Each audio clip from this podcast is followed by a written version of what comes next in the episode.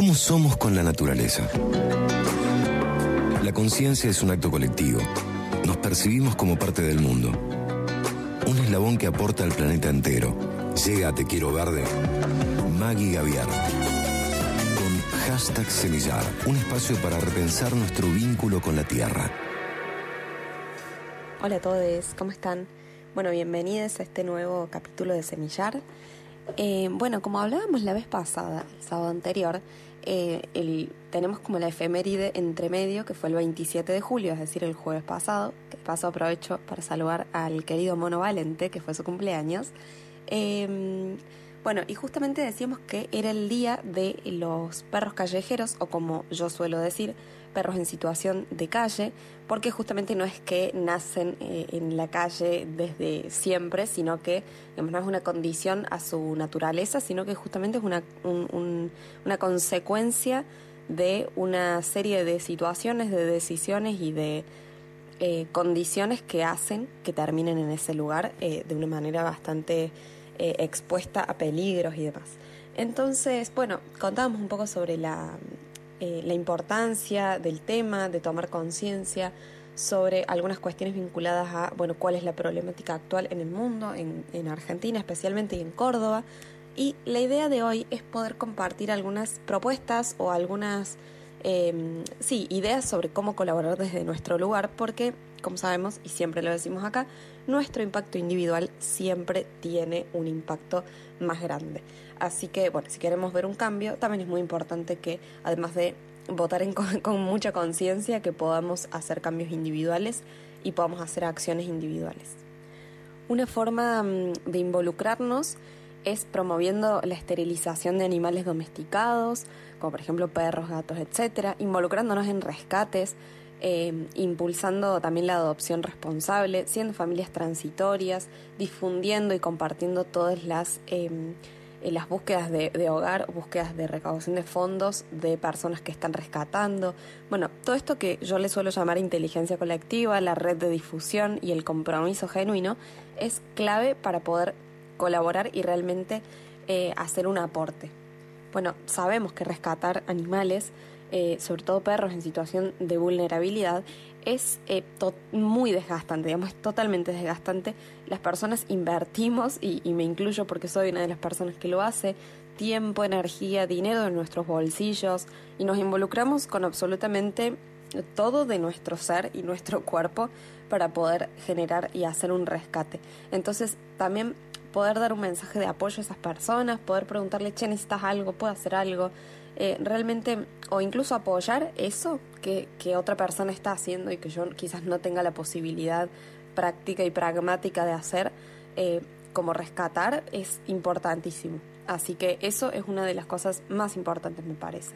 Después, bueno, obviamente que colaborar con la difusión, como les decía antes, eh, quizás decimos, no, bueno, no creo, no creo que mi, mi red social o mis contactos tengan eh, para esa gente tenga un sentido compartir un rescate o un animal que está en adopción o un pedido de ayuda, pero nunca sabemos si quizás la otra persona que lo ve es la adecuada y es la que tenía que verlo para poder hacer otro active.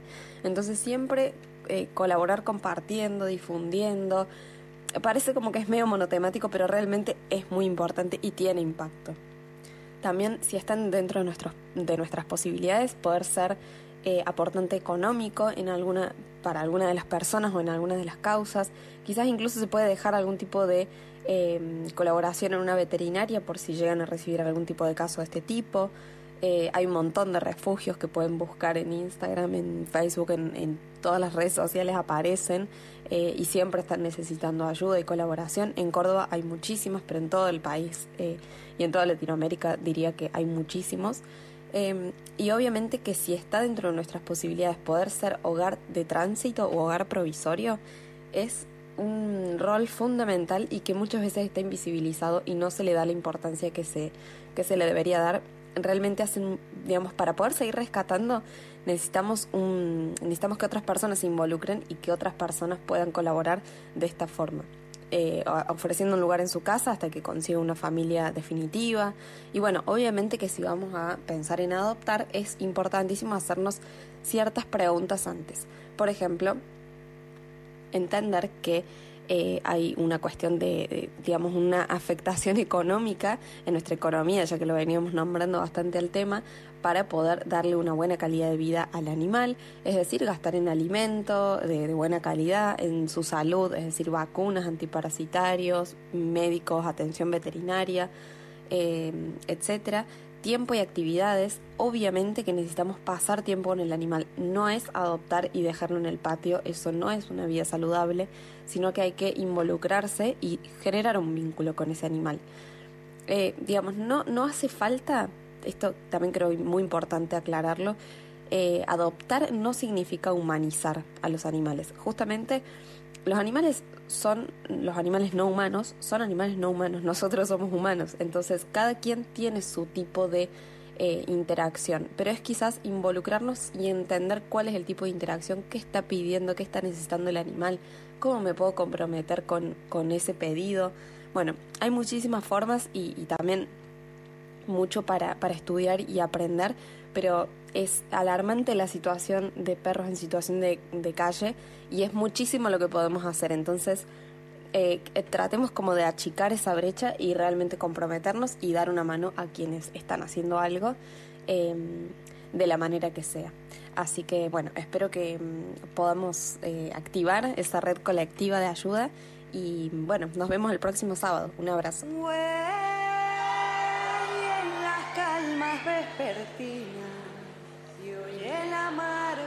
Suena, oye la mar, tierra y mar son almas buenas.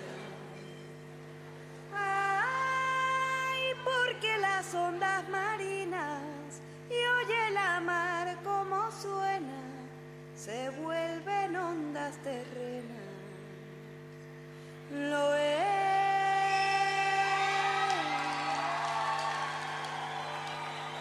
Como la marea nada la detiene. Ahora llega y ahora se va. Limpia la marea, barriendo la arena. Ya escuchaste la señal, simplemente es natural, rompiendo las costumbres y ese estado artificial y te lo digo así lo digo así nomás. Esto viene como viene, esto viene como va. ¿Cómo estás? ¿Cómo estamos? ¿Cómo estamos acá? Conviviendo en el camino, los sentidos están prendidos. Continuamente derrapa el inconsciente, el flow está presente en la casa. El flow está presente y todo pasa, todos callados. Nadie dice nada, no hace falta las palabras, no hace falta más nada. Oh. Todo está bien, aunque todo esté mal, aunque todo vaya yendo de manera normal. O anormal, a mí me da igual, a mí me pasan cosas que no puedo explicar. ¿Para qué entrar en esa que? como dijiste que? Yo te escuché, por ahí se fue volando por el suelo, deslizando por el cielo, deslizando por tu cuerpo piel con piel, con la fuerza de un tren. Con la fuerza de un león también van pasando las horas, van pasando los ratos con sus ratitos en un ámbito infinito, así de chiquito, así de cortito y se lo en espiral,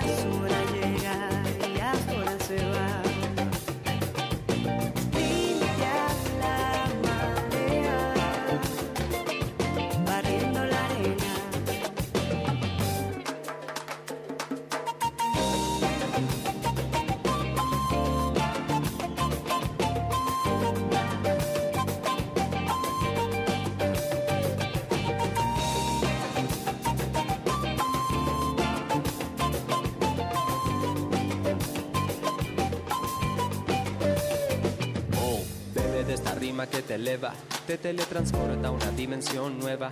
Neta que bailando se van las penas. Mándale ritmo, flow, cadera. Dale moverla, que no se te trabe. Siente el movimiento que LP te trae. Que la onda te recorra hasta que tu alma cante la victoria. Esto viene como va, linda vibra como da, supernatural, deja, déjate llevar. Esto viene como va, te lo digo así nomás. El EP está en la casa entrando en actividad. Pasa, sube, muévelo, baja, fluye, deslízalo. Para ir y para allá, recorre, gira, dale la vuelta en espiral, en espiral,